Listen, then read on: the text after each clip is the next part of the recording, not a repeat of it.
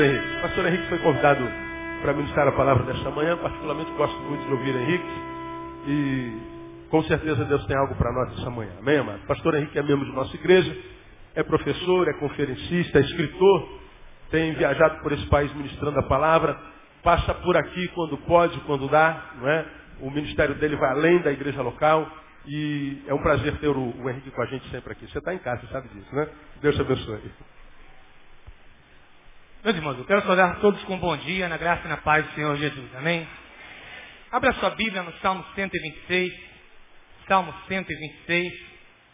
Enquanto você abre, eu agradeço a Deus o privilégio em poder estar aqui compartilhando a palavra com você esta manhã, nesse culto da colheita. Eu agradeço muito ao pastor Neil, obrigado pastor Neil em poder explanar a palavra de Deus nesta manhã. Agradeço a nossa querida irmã Vânia, que concretizou esse convite, junto com o Ministério de Missões de Discipulado, pastor Cesarino. Agradecemos a todos esses a possibilidade de nós estarmos compartilhando a explanação do Salmo 126 nesse culto da colheita. Quando a gente já viu tanta coisa boa, tanta coisa tremenda, tanta coisa abençoadora. E acabamos de cantar esse salmo nesse último cântico que nós entoamos. Eu vou estar lendo o Salmo 126, você pode observar apenas na sua versão, que pode ser um pouco diferente, mas você apenas acompanha observando. O texto do Salmo 126 que diz assim: Quando o Senhor restaurou a sorte de Sião, ficamos como quem sonha. Então a nossa boca se encheu de riso e a nossa língua de júbilo. Então entre as nações se dizia: Grandes coisas o Senhor tem feito por eles. Com efeito, grandes coisas fez o Senhor por nós. Por isso estamos alegres. Restaura, Senhor, a nossa sorte, como as torrentes no Negueb. Os que com lágrimas semeiam, com júbilo ceifarão. Quem sai andando e chorando enquanto semeia, voltará com júbilo, trazendo os seus peixes. Amém. Até aqui o texto bíblico e desejamos que a palavra de Deus na sua leitura abençoe nossas vidas e nossos corações. Meus irmãos, eu gostaria de compartilhar, junto com todos aqui esta manhã, algumas perspectivas acerca da colheita. Porque nós vimos aqui um grupo tão lindo, tão abençoador de pessoas que entraram para a Igreja Batista Betânia. E muitas delas, além de para a Igreja Batista Betânia, primeiramente para a Igreja do Deus Vivo, conheceram Cristo aqui, aqui se converteram. E o nosso coração fica muito jubiloso, o nosso coração fica muito alegre quando a gente vê essa farta colheita no ano de 2009. A colheita, ela foi evidenciada aqui por meio de vidas, mas talvez esse ano você também tenha colhido muitas outras coisas. Além de vidas, você tenha colhido benefícios na sua vida espiritual, você tenha colhido benefícios em outros diversos aspectos da sua vida. E é sobre essas perspectivas de colheita que, à luz do Salmo 126, eu gostaria de pensar com você esta manhã. Mas para isso, queria que nós entendêssemos algumas, algumas coisas guisa de antemão. Para nós, cariocas, muitos aqui, cariocas da Gema, ou moradores do Rio de Janeiro, mas para nós urbanos, soa muito difícil, às vezes, nós pensarmos em colheita em termos literais. Para nós, cariocas urbanos, cariocas às vezes da Gema, ou muitos que mesmo não sendo carioca, mas estando aqui no Rio de Janeiro há longo tempo, é difícil pensar em colheita em termos literais. Porque muitos de nós nunca plantamos uma semente frutífera. Literalmente falando. Vamos fazer uma pequena enquete. Quantos aqui já plantaram uma semente para depois ver germinar uma árvore frutífera na sua vida? Levanta o seu braço. Quantos aqui já plantaram uma semente? Pode baixar. Então você vê que é 30%, 40%, um bom número, mas muita gente aqui nunca teve a experiência tão benéfica de pegar uma semente, plantar e ver depois uma mangueira germinar, usufruir da manga daquela mangueira, usufruir do caju daquele cajueiro e assim o vale. Então, para nós, quando fala em colheita, a nossa tendência é percebemos as coisas um pouco como abstração. Porque a gente não tem, às vezes, a experiência prática de pegar uma semente e plantar. E como seria bom se nós, que vivemos, vivemos uma selva de pedra, se nós que, que, que olhamos que colheita tem tudo a ver com agrário, nós em algum momento tivéssemos essa experiência. No ano de 2003 para 2004, eu pastoreei a primeira igreja batista em Orel, a 2.500 quilômetros daqui. Interiorzão do Mato Grosso, 15 mil habitantes. E tinha uma casa pastoral, e a casa pastoral, ali para mim, foi uma maravilha. Talvez a melhor casa que eu tenha morado. Tinha mangueira, tinha a, o pé de acerola, tinha o pé de goiaba, o pé de. tinha cebolinha, tinha pé de tomate, tomate pequeno, tomate grande, pimentão de um bocado de espécies, enfim, uma, uma, uma experiência para mim. Aí os irmãos da igreja, a primeira vez que foram lá em casa e na, na, época da colheita do caju, eu peguei, nunca tinha pego um caju do pé, peguei o caju do pé, fiquei chupando, uma alegria tremenda. E o pessoal rindo, rindo, rindo de mim, pastor, mas tu nunca chupou caju do pé? Eu falei, não, gente, caju para mim é maguari, é jandar e é garrafinha. Caju do pé, é, nunca, nunca experimentei. E o pessoal riu de alegria e a, a, daquela, daquela minha experiência tão tremenda em poder participar. E para mim, uma grande alegria foi plantar, cultivar aquela horta que tinha ali Experiência que, que faz bem para a gente ver alguma coisa crescendo. Experiência que a gente traz para o âmbito da nossa vida espiritual quando a gente começa a plantar e semear. E a gente vê que é necessário regar. A gente começa a entender quando, quando tem uma praga na lavoura, que coisa ruim é.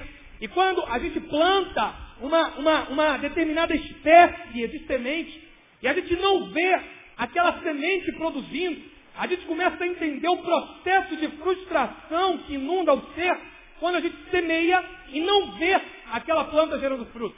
Eu me lembro que no quintal lá de casa tinha uma árvore, uma mangueira, que ela produzia a espécie de manga chamada manga coração de boi. Grande, muito grande. Mais ou menos desse tamanho em diante. E quando eu cheguei lá, o pessoal disse, olha pastor, a árvore ela não dá manga há muito tempo. Tem um, ah, um determinado, uma determinada espécie que vem sobre a planta, uma praga que ela não dá. Falei, não, Sara, tem manga, uma, uma mangueira que dá manga coração de boi, uma manga grande, então vamos orar que a gente tem que comer dessa manga. Eu sei que a gente creu, a gente orou, a gente colocou um inseticida tal lá, uma, uma agrotóxico X na nossa árvore, tratamos, podamos a árvore, ajeitamos folha. Eu sei que depois de uns seis a sete meses, na época de manga, nós conseguimos colher sete grandes mangas coração de boi. Muito enorme, muito grande, é, enorme. E para mim foi um regozijo colher daquilo que nós entendemos que de alguma maneira nós plantamos, nós ajustamos aquela árvore para que pudéssemos colher. Mas por que eu estou dizendo isso para você? Porque para nós que estamos aqui na nossa selva de pedra, às vezes torna-se difícil nós compreendermos todo esse processo de semear e de colher. E quando a gente olha um grupo tremendo e numeroso de pessoas aqui na frente, a gente às vezes não dimensiona todo o processo de semeadora, todo o processo de plantação, de germinação, que conduziu aqui hoje nós pudéssemos celebrar esse culto de colheita. E eu gostaria que nós refletíssemos sobre esse salmo, para nós pensarmos nesse processo, para que você que chegou até novembro de 2009 e está entrando num processo de frustração, porque toda aquela sua semeadura ainda não deu em nada. Porque você olha os irmãos aqui na frente agradecendo, entoando o cântico de colheita e você diz, meu Deus, meu Deus, eu olho tudo isso, mas parece que a minha colheita não chega. Parece que a semente que eu plantei, ela não concretiza se ela não germina em árvore. Parece que tudo que eu produzi esse ano gerou esterilidade, gerou morte. Ah, meu Senhor, será que em 2009, finalzinho do ano de 2009, novembro, dezembro, não há nada para mim? Eu gostaria que você lembrasse que quando Jesus se levantou em João 7, 37, 38, na festa do tabernáculo. Ele se levantou não foi no primeiro, segundo, terceiro dia da festa, foi no último dia da festa, disse: Quem tem sede, vem a mim e beba. Talvez você não tenha colhido esse ano todo o fruto daquilo que você semeou.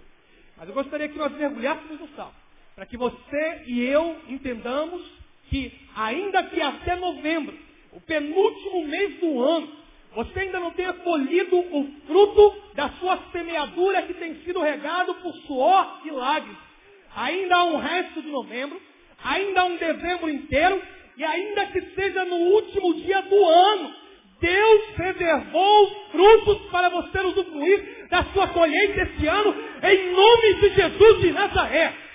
A colheita para você, meu irmão, a colheita para você, minha irmã, a colheita para todos nós no tempo e no modo de Deus. Por isso vamos ver o Salmo e aquilo que o Salmo nos ensina, para que nós possamos entender como podemos usufruir da colheita ainda nesse ano de 2009, que está começo de 2010. O texto começa com o salmista, ele dizendo, quando o Senhor restaurou a sorte de Sião, nós ficamos como quem sonha. É interessante que algumas versões trazem quando o Senhor nos tirou do cativeiro.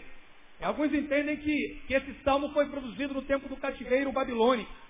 Mas as versões mais atuais trazem, em lugar de cativeiro, restaurou a sorte. Porque o cativeiro que está se referindo, talvez não seja, talvez, há uma possibilidade, talvez não seja o cativeiro babilônico. Talvez o cativeiro, segundo muitos estudiosos, fosse o cativeiro de uma enfermidade, o cativeiro de uma guerra qualquer, o cativeiro de estar em uma situação aparentemente insolúvel.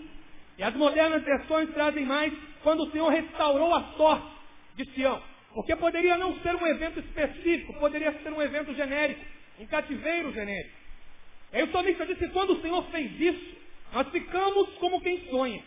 A nossa boca se encheu de riso, a gente se alegrou muito.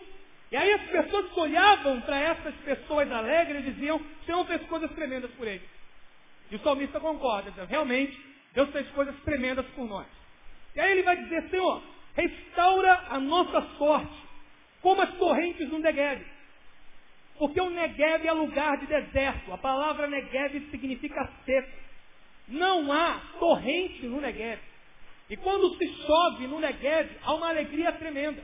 É como se você saísse daqui para sua casa e quando você saísse daqui para casa, repentinamente o clima mudasse desses talvez 37 a 38 graus em que nós estamos, lá fora, para 15 graus repentinamente.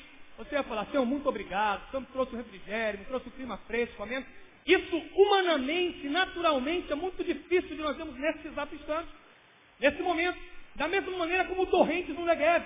É muito difícil você ter chuvas torrenciais no, de, no deserto, no Negev. Então, o salmista ele está falando, Senhor, assim como de repente o Senhor é aquele que pode fazer com que através do Negev venha chuva, venha corrente. O Senhor pode efetuar um feito milagroso. Senhor, assim como o Senhor pode fazer isso, também restaura a nossa sorte. A gente sabe que talvez seja impossível, mas o Senhor pode fazer. Aí o salmista, quando termina de falar da parte de Deus, ele vai falar da sua própria parte. Senhor, eu sei que o Senhor pode restaurar a nossa sorte. Mas eu também sei, Pai, que a mim cabe trabalhar e trabalhar muito a mim cabe semear com lágrimas, porque eu vou colher com júbilo, trazendo uma colheita farta. Então é isso que o salmista diz. Ele se lembra do momento quando foram tirados de um cativeiro, libertos com um livramento tremendo. Ele agora está dizendo, Senhor, faz isso de novo. Faz isso outra vez. Mas faz isso como de uma maneira milagrosa. Restaura a nossa sorte como fosse uma chuva torrencial de milagres divinos na nossa vida. Senhor, a gente sabe que isso cabe ao Senhor. Mas a gente está dizendo, Pai, que a nossa parte de semear com lágrimas, a gente vai fazer. É isso que o salmista está dizendo. E à luz daquilo que o salmista está dizendo, eu gostaria que você e eu pensássemos se é possível nós colhermos se nós não tivermos motivação para plantar. Se é possível nós colhermos sem lançar a semente da fé. Será que é possível nós colhermos se nós cuidarmos da plantação só pela metade, só por um período de tempo do ano, Deus vai abençoar a sua colheita dando chuva ao seu tempo. Mas você e eu precisamos semear e cuidar do processo de plantação. Eu gostaria de tirar três perspectivas do texto, para que você e eu, à luz dessas perspectivas, entendamos como podemos ver colheitas como essas, colheitas de vida, colheitas humanas, colheitas de gente para a seara do Senhor, colheitas também de restaurações, colheitas de uma viravolta na nossa vida espiritual, colheita de todos os aspectos da nossa vida, como nós podemos ver e perceber essas colheitas. Em primeiro lugar, à luz do versículo 1 a 3, gostaria que você entendesse a primeira perspectiva de colheita. A recordação de alegres colheitas passadas pode ser semente para novas colheitas. Em primeiro lugar, a recordação de colheitas passadas pode ser uma semente para você usufruir de novas colheitas. O salmista diz: Eu estou me lembrando de quando eu voltei do cativeiro. Senhor, faz aquilo que fizeste novamente. Aquele dia que, como na minha vida era um sonho, Deus faz aquilo de novo. Ah, Deus, aquele dia que eu obtive aquela vitória foi tão tremendo, Deus, faz aquilo de novo. A recordação dessas colheitas passadas pode ser uma semente para você plantar, para usufruir de novas colheitas. Irmãos, é interessante, eu estava conversando com a Sara, minha esposa. A Sara entende muito mais, muito mais, grandemente mais de colheita do que eu. Sara é Mato Grossense, filha de goiano com mineira, casada com paraibano, filho de um carioca com paraibano. Então, de colheita, a Sara entende. Falei, Sara, quais, quais sementes que a gente pega da fruta que a gente já comeu e planta que geram ah, coisas frutíferas? Ela falou, a castanha do caju. Você pega, você planta com cuidado, tira a castanha, você planta, dá novamente um cajueiro.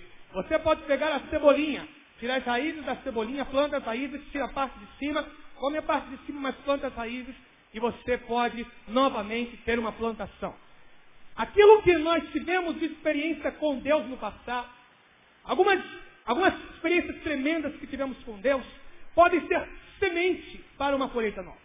Entenda o seguinte, talvez você tenha chegado aqui esta manhã e, e, e as frustrações lhe abateram de tal maneira que criaram em torno de você um casulo, fecharam a sua vida, deixaram a sua vida hermeticamente fechada, a sua vida trancafiada. E você, e você já foi uma bênção, usufruindo promessas, sendo usado por Deus, na casa de Deus, líder de louvor, líder de oração, na pregação da palavra de Deus, no ministério de juventude, no ministério de adolescentes, enfim, você foi tremendamente usado por Deus para abençoar. Mas quanta coisa aconteceu na tua caminhada que fizeram você estagnar, fizeram você cessar, fizeram você parar. E aí quando você junta com dois ou três, você fala, mas como é bom o tempo em que nós estávamos junto do fulano, como era bom o tempo em que nós caminhávamos junto com o ciclano, quando é, como era bom o tempo que a gente caminhava junto com aquela irmãzinha de oração, que ela buscava Deus, era tremendo, era maravilha de Deus, era coisa tremenda. E você suspira dizendo, ah, mas como Deus já fez coisas tremendas e coisas maravilhosas. Mas você conjuga isso no passado, você conjuga isso no pretérito. Isso já foi. E aí você olha para o momento e você fala, pai, mas parece que é uma desertificação ao meu redor. Parece que é um processo de morte, um processo de esterilidade. Parece que aconteceu alguma coisa que me enclausurou. E fez com que esse ano não fosse um ano de colheita, Senhor, um ano de usufruir daquilo que terminou durante o tempo em que eu plantei. Eu gostaria que você lembrasse de Josué 4, 21 e 22. Josué 4, 21 e 22, os homens vão passar pelo meio do Jordão para a terra da conquista. Josué chama os sacerdotes e fala, peguem 12 pedras.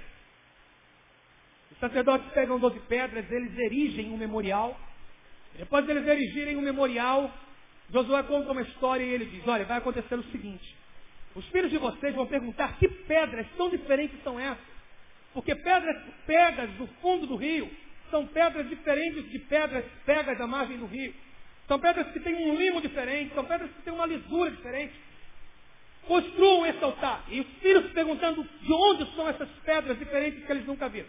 Vocês vão dizer que essas pedras elas são referenciais do milagre, elas lembram a história do milagre de quando vocês passaram o Rio Jordão em terra seca. Esse memorial tem uma história, vocês vão contar essas pedras desses memoriais. E vocês vão falar a esse respeito. Aquele memorial era a lembrança de como Deus agira com milagre na vida daqueles israelitas. Na sua vida e na minha vida há um memorial erigido. Exemplo, meu memorial.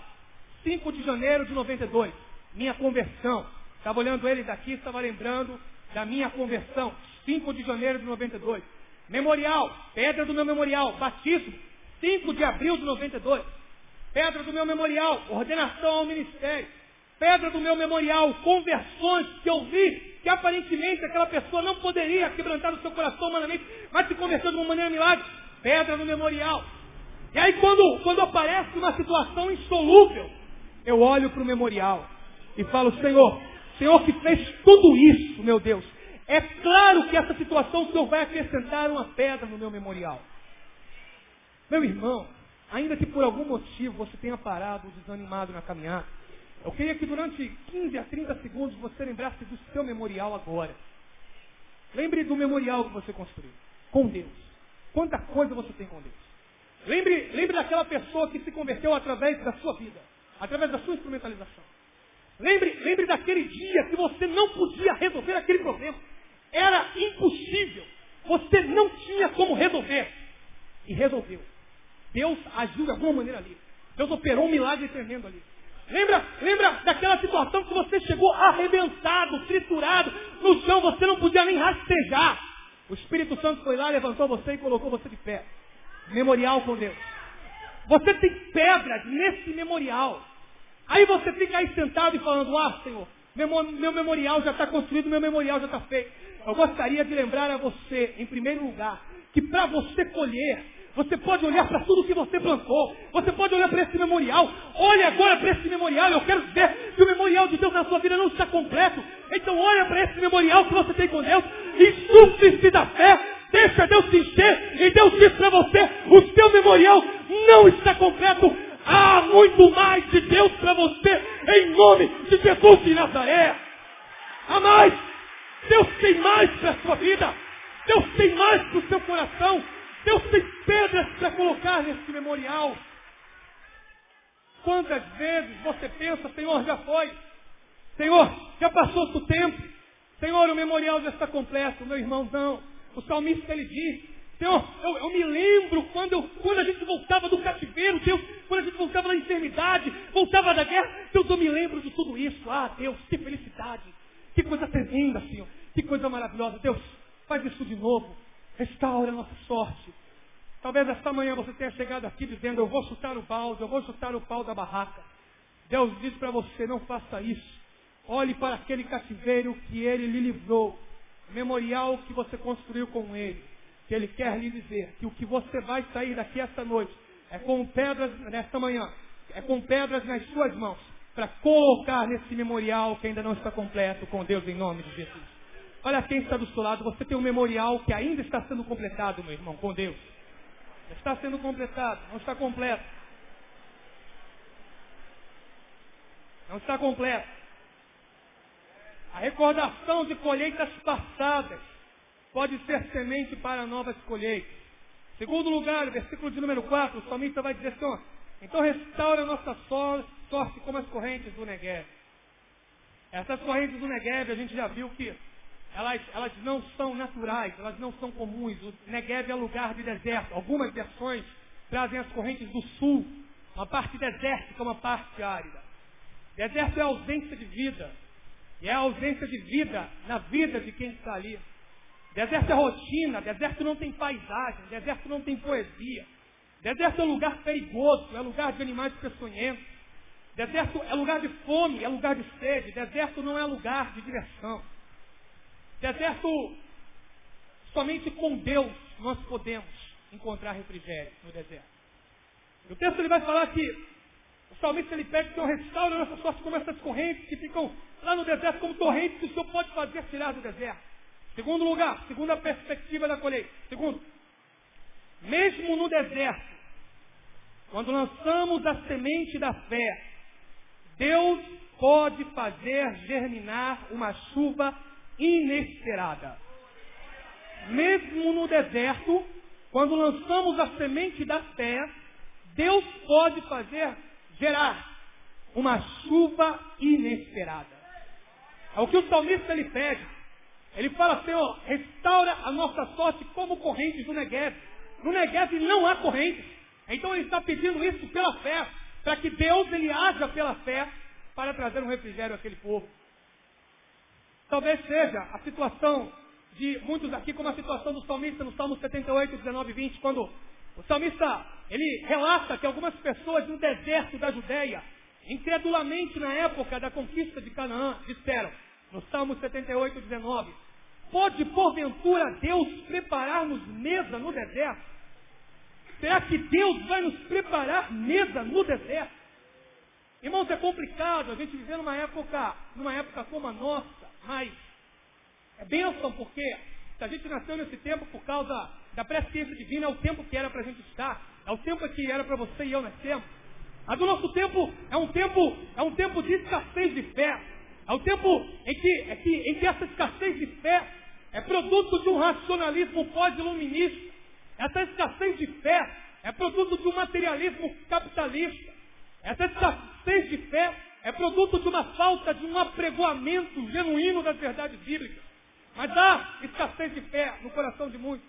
Até o ponto de Jesus perguntar em Lucas 18,8, quando vier o Filho do Homem, será que ele vai encontrar fé na terra? Será que ele vai encontrar fé na terra? Irmãos, fé na terra, eu não sei. Mas eu sei que no seu no meu coração, ele tem que encontrar no nome de Jesus. Mas só que, mas só que você e eu devemos entender o seguinte. Talvez você esteja no deserto. E aí a palavra ministrada, à luz do versículo 4, é que, é que Deus pode, através da semente que você planta nesse deserto, trazer uma chuva inesperada. Aí você ouve, o irmão do seu lado ouve, o irmão da sua esquerda ouve, o irmão da sua direita ouve. E você fala, poxa, mas eu já ouvi tanta coisa dessa natureza, já ouvi tanta situação. Ah, pastor, mas eu não vou crer. E aí o irmão que está na sua direita, o irmão que está na sua esquerda, sai cheio de fé. Planta aquela semente no deserto e goza dos seus frutos. Aí você fala, mas por que isso não acontece comigo? Justamente por causa de Hebreus 4.2, às vezes, que eu queria ler para você. Hebreus 4.2, o versículo diz o seguinte. A nós foram anunciadas as boas novas, como também com eles. Mas a palavra que ouviram não lhes aproveitou, visto não ter sido acompanhada pela fé naqueles que a ouviram. Hebreus 4, versículo de número 12. Então veja bem, pastor Neil prega a palavra semanalmente. Os irmãos vêm testemunhar semanalmente. Nós entoamos cantos tremendos semanalmente. Nós estamos sempre cantando, sempre pregando, sempre sendo ministrados pela palavra. Mas só que aí a palavra chega na tua esquerda, gera fruto na tua direita, e de repente quando a palavra vai sendo ministrada no deserto, vai sendo ministrada no seu coração, naquela situação desértica, calamitosa que você vive, você fala, ah, mas eu não acredito que isso pode acontecer comigo. E aí aquele deserto, ele perdura durante muito tempo. Por quê? Porque Romanos 10, 17 diz, a fé vem pelo ouvir, e ouvir da palavra de Deus. Então, enquanto a palavra é ministrada, e de repente, racionalmente, se você está num deserto e não pode sair, aí o que, que você faz? A palavra é ministrada, você vai pegando as sementes, as sementes, a semente cai aqui, a semente cai aqui, a semente cai aqui, a semente da fé, você pega a semente, aí você no deserto planta. E quando você planta, você diz, Deus, humanamente não pode acontecer, mas pela fé, eu vou plantar e no deserto tu podes trazer rios torrenciais. Você poderá usufruir futuramente de rios de água viva e da colheita na sua vida em nome de Jesus de Nazaré. Veja você, eu pensei três exemplos para falar com você. Pense você na viagem do Vale do Jequitinhonha. O Jequitinhonha, humanamente falando, é um lugar de pobreza absoluta, um lugar de pobreza extrema. Uma terra brasileira com desafios extremos. Mas aí Deus colocou no coração da Igreja Batista Betânia fazer um trabalho no Vale do Jequitinhonha. Não foi esse ano. Não foi ano passado. Já de tempo, implantado. No aparentemente deserto. Betânia vai, primeira vez faz um trabalho. Vai, segunda vez, envia um obreiro. Vai, terceira vez, faz um trabalho. Envia. E vai crescendo. E aí nesse ano, semana anterior, Betânia vai, já com um grupo extremamente volumoso, impacta a cidade e já vai começando a ver os frutos, já, vai começando a colher. A colher de uma semente que plantou no deserto. Nessa colheita que a gente viu aqui, nós temos a, a nossa reunião junto com o pastor Neil, quando a gente vai entrar na igreja. E todos aqui passaram pela reunião onde o pastor Neil conta a história de Betânia. E aqueles que, que, levam em conta a história de Betânia, aqueles que, que, que veem essa colheita hoje, olham para isso e só falam uma palavra: milagre. É graça, é milagre de Deus. Porque o templo continua ali à mostra do milagre que Deus operou, salvando tantas vidas de tantas décadas atrás até agora. Então você e eu somos produtos de uma semente que Betânia lançou no meio do deserto lançou pela fé e creu e hoje está colhendo os frutos que plantou no meio desse deserto. Aí, aí pela lógica você entende o seguinte, se Betânia plantou no deserto e está colhendo de uma maneira tremenda, se Betânia plantou no Jequitinhonha e está colhendo de uma maneira tremenda, ora, se Deus faz isso com Betânia, se Deus fez isso com os irmãos do Jequitinhonha, se Deus tem feito isso com as pessoas, os irmãos que você conhece, a pergunta lógica é, será que Ele não vai fazer isso com você? Meu irmão, logicamente, se você crer na Escritura e caminhar nos princípios da palavra, ainda nesse deserto onde você está, pegue a sua semente, plante pela fé, e você vai colher em nome de Jesus de Nazaré. Pastor, e qual é a minha semente? A sua semente é Zacarias 4,10, quando diz, não desprezeis as coisas pequenas, nem desprezeis os humildes começos. Talvez você se olhe, abriu essa microempresa, e é tanto imposto que você não aguenta. Hoje em dia quem quebra com a empresa não é simplesmente apenas quem às vezes sonega, mas é quem quer andar em dia, é tanto imposto, é tanto tributo, é tanto tributo, é tanto imposto, que o microempresário tenta dar conta de tudo aquilo. E quando se vê anda certo, totalmente certo, e as contas, as contas, as contas não param de chegar. Ele fala, mas Senhor, parece que o fulano cresceu, parece que o Beltrano cresceu com o mesmo negócio. Mas Senhor, e eu estou aqui na pequenez. É o camarada na sua vida espiritual, olha para a sua vida espiritual e olha e tenta crescer, e tenta crescer, e é um deserto, a família, numa situação difícil, ele olha para o seu redor, quanta dificuldade, quanta coisa naquele casamento, quanta coisa naquela família, quanta coisa naquela faculdade, parece que você é o único ali, parece, parece, parece. Deus lhe trouxe aqui, nesta manhã, para em segundo lugar, dizer a você, Zacarias 4,10. Não despreze as coisas pequenas, nem os humildes começos. Aparentemente o que você está fazendo é muito pequeno. É pouquíssimo. Guardar a sua integridade talvez pareça pouquíssimo. Talvez pareça que ninguém vê. Deus me diz esta manhã, isso de pouquinho aos seus olhos, que você pensava em desistir, já estava quase dando cabo, já estava quase parando, dizendo é muito pequeno. Deus lhe diz claramente, não pare, não despreze, essa semente Deus colocou na tua mão, e naquele deserto vai germinar com a chuva de Deus, em nome de Jesus de Nazaré. Não despreze as coisas pequenas, nem os humildes começos. Nós, nesta manhã, somos frutos da fé da Igreja Batista em Betânia, tendo plantado há tanto tempo atrás e hoje colhe tão fartamente a bênção de Deus em sua vida e em seu ministério. Terceiro lugar, o texto prossegue dizendo, versículo de número 5, versículo de número 6. Os que com lágrimas semeiam, com júbilo ceifarão. Quem está andando e chorando enquanto semeia, voltará com júbilo trazendo consigo os seus moles, os seus peixes. Então veja, o salmista falou no verso 4 que ele crê que Deus vai fazer. E Deus vai fazer? Deus faz. De acordo com a soberania dele, faz, faz. No tempo dele, faz, faz. Eclesiastes 8,5. O coração do sábio discernirá o tempo e o modo. O tempo e o modo pertencem a Deus. A nós cabe o trabalho. Daí o terceiro, a terceira perspectiva. O trabalho árduo, com constância e determinação, produzirá, sem dúvida, vasta colheita através da soberania de Deus. Terceiro, trabalho árduo, com constância e determinação, produzirá, sem dúvida, farta colheita de acordo com a soberania de Deus. Veja, o salmista ele vai dizer que o que semeia com lágrima, ele colhe com alegria. Irmão, semear não é fácil. Cuidar da plantação não é fácil. Eu me lembro que quando eu cheguei na casa em Poçorel, claro que como você também deve gostar muito de fruta, gosto bastante. Mas só que o ministério é aquele corre-corre. E o quintal era muito grande, muitas árvores.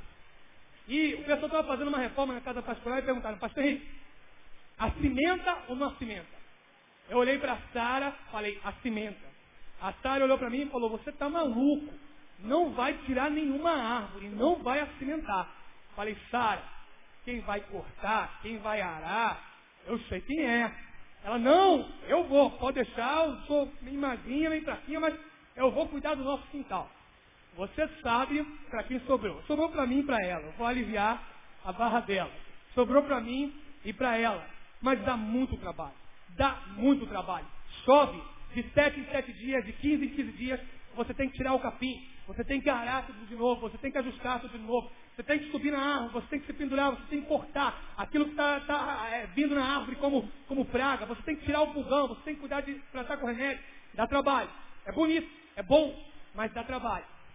Então semear e cuidar da plantação dá trabalho. a pergunta é, se é preciso trabalho constante e determinado, por que você está pensando em abandonar isso que você começou? Se você vai colher com trabalho constante e determinado, por que você está pensando em trancar essa faculdade? Gente que começa a faculdade, para a faculdade pela metade. Gente que, que, que, que começa, começa, começa a reforma na sua casa, deixa a reforma na casa pela metade. Gente que vai ler a escritura, segue Levítico, fala, Levítico não dá. Levítico é muito sacrifício. Mas aí ela recebe o renovo, ela vai até números. Chega em números, aí quando chega em números, fala, não, só misericórdia. Mas ela recebe graça, aí vai até crônicas. Aí em crônicas ela para. Começa a ler genealogia, lê de um, lê de outro, lê de outro, aí ela para. E ela no ano, no, no, no 31 de dezembro para 1 de janeiro, ela fala, eu vou continuar, eu vou ser determinado, eu vou prosseguir. Mas essa, essa pessoa, ela continua com um inacabado.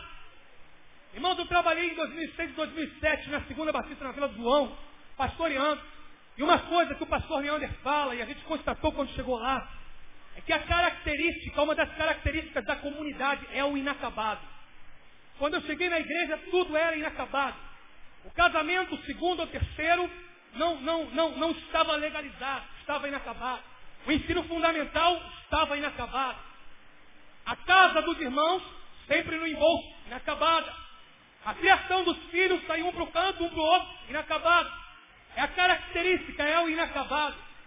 Falamos, não, vamos, vamos ver o que a palavra fala. Iniciamos o chamado processo de restauração da dignidade humana. Tentando fazer o casamento comunitário para concretizar o casamento, tentando abrir o ensino médio, o, o, o EJA, Educação de Jovens e Adultos em cima da igreja, para completarmos o ensino de segundo grau, o ensino médio, tentando fazer um multirão para concretar, para ajustar, para embolsar as casas dos irmãos, dos irmãos, através do projeto Melhora Lá, para que os lares fossem completados, para que as casas dos cristãos fossem as melhores casas daquela comunidade, e que Deus é um Deus que completa as vidas. Não é um Deus inacabado. Não é um Deus de obras inacabadas. Mas se a gente permanece no inacabado, como é que vai concretizar a obra? Pense você, naquele senhor que você conhece há 40 anos na padaria. Ele não tem muito, mas ele é dono da padaria há 40 anos. Todo dia ele chega na padaria às quatro e meia da manhã. Todo dia ele está na padaria às dez da noite. Ele não tem muito, mas ele criou os filhos, saindo cinco, quatro e meia da manhã e voltando para casa às dez da noite. Ele não tem muito, mas ele traz o pão de cada dia, ele tem o seu carrinho, a sua casa própria concretizada, porque todo dia ele chegou quatro e meia da manhã e saiu dez da noite. Por causa da sua regularidade e determinação. Por causa da regularidade e determinação, você e eu somos produtos da obra de Deus na vida de Betânia. Por causa da regularidade e determinação, os irmãos do Jequitinhonha são produtos da regularidade e determinação da Igreja Batista Betânia lá. E como você vai colher se você trancar essa faculdade? E como você vai colher se você abandonar essa empresa pela metade? E como você vai colher se nessa dificuldade você abrir mão do casamento? E como você vai colher se no primeiro ano de casado você quer terminar tudo? E como você vai colher se cinco anos, quatro anos de casado, você já pensa em acabar com o casamento? E como você vai colher se essa obra que você começou pensando em ir até o final, você quer parar pela metade? A terceira palavra de Deus da sua vida essa manhã é: você não pode parar pela metade. Você vai colher, mas colher tem que ser com trabalho e com regularidade. Por isso, esta manhã, você vai receber um renovo de Deus, você vai receber fortalecimento de Deus para concluir essa obra e ir nela até o final, em nome de Jesus de Nazaré. Fale quem está do seu lado, meu irmão, você não pode parar essa obra. Você não pode parar. Você não pode parar. Você não pode parar essa obra. Você não pode parar. Neemias 6,3. Estou fazendo uma grande obra, não posso parar. Você não pode parar. Nós não podemos parar. A ordem é para marchar, nunca recuar. Não podemos parar. Portanto, meus irmãos, quando nós pensamos na, na colheita, as perspectivas da colheita, elas são de que a recordação de alegres colheitas pode ser semente para novas colheitas. Mesmo no deserto, quando estamos a semente da fé, Deus pode trazer uma chuva inesperada. O trabalho árduo e constante com determinação produzirá sem dúvida farta colheita. A conclusão que eu chego de tudo isso é que para você colher, é necessário você, primeiro, recordar do seu memorial. História de vida que você tem com Deus. Segundo, para você colher é necessário fé. Eu posso pregar, eu posso orar por você, eu posso ministrar em você. Mas se você não crer e você não agir, não vai adiantar muita coisa. Fé. Terceiro, você precisa de um trabalho árduo e constante, de acordo com a soberania de Deus. Com essas perspectivas concretizadas, a sua colheita poderá ser farta. Eu concluo com o exemplo do nosso querido irmão André, grande fundador e missionário da Missões Portas Abertas. Você muito provavelmente conhece a história do irmão André. Você sabe que o irmão André começou a sua missão, que hoje abençoa tantas vidas em países fechados hermeticamente para a pregação do Evangelho, apenas entregando Bíblias, pouco a pouco, nas localidades fechadas. Depois o André começou a encher carros, combis com Bíblia. Deus fazia com que os oficiais que iam averiguar aquela Kombi, aquele carro, eles fossem cegados. Eles não enxergassem aquelas Bíblias. Com milagres e milagres atrás de milagres, André conseguiu fazer uma obra tremenda. Fundar a missões Portas Abertas. Salvar muitos cristãos da morte. E hoje, sua obra ser desenvolvida em todo o mundo. E André ser homem de Deus colhendo fruto dessas obras para a glória e honra do nome de Jesus. Irmão André, irmão André. M. Baldos diz, Deus não procura melhores métodos. O homem procura melhores métodos. Deus procura melhores homens. Porque os homens são métodos de Deus. Deus tem colheita farta na sua vida. Mas você precisa lembrar desse memorial. Crer. Agir com trabalho e fé, não parando pela metade. E fazendo assim, de acordo com a soberania da bênção de Deus dispensada sobre você. Milagre das vidas que você viu aqui hoje também vai acontecer na sua vida em nome de Jesus de Nazaré. Amém? Feche seus olhos, cubra sua cabeça, vamos falar com Deus nesse momento. Ore, peça a Deus pela sua vida, pelo seu coração. Talvez você tenha chegado aqui pensando em desistir, pensando em parar. Meu irmão, não para não. Deus falou para você, não para não. Talvez você tenha chegado aqui no deserto, Deus pode trazer torrentes nesse seu negué. Talvez você tenha chegado aqui mal, mal, mal, mal no coração, coração frustrado. Deus hoje quer fazer na sua vida, através da semente da fé que você recebeu, germinar e trazer futuramente a colheita para você. Mas você precisa crer que isso pode acontecer em sua vida e em seu coração. Pai bendito, esta é a tua palavra, Senhor. Nós pedimos que implemente-a em nosso coração e tu mesmo arregue com teu Espírito Santo para que nós possamos usufruir os frutos da colheita que há de dar.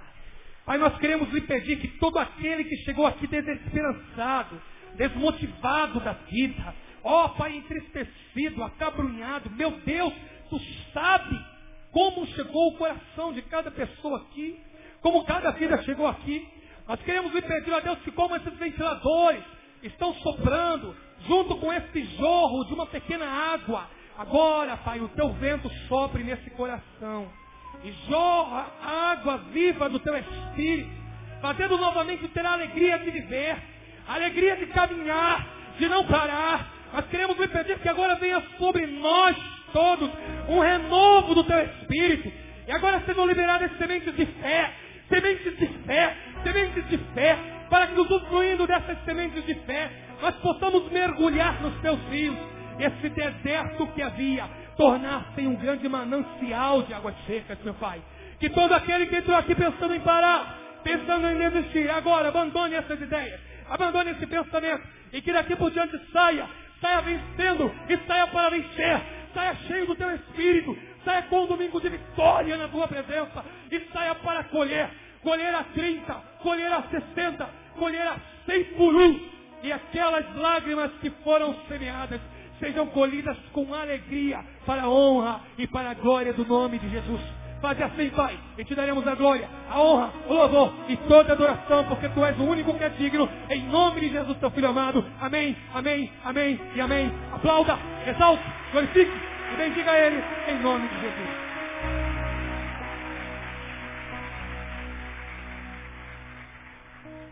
Glória a Deus, glória a Deus.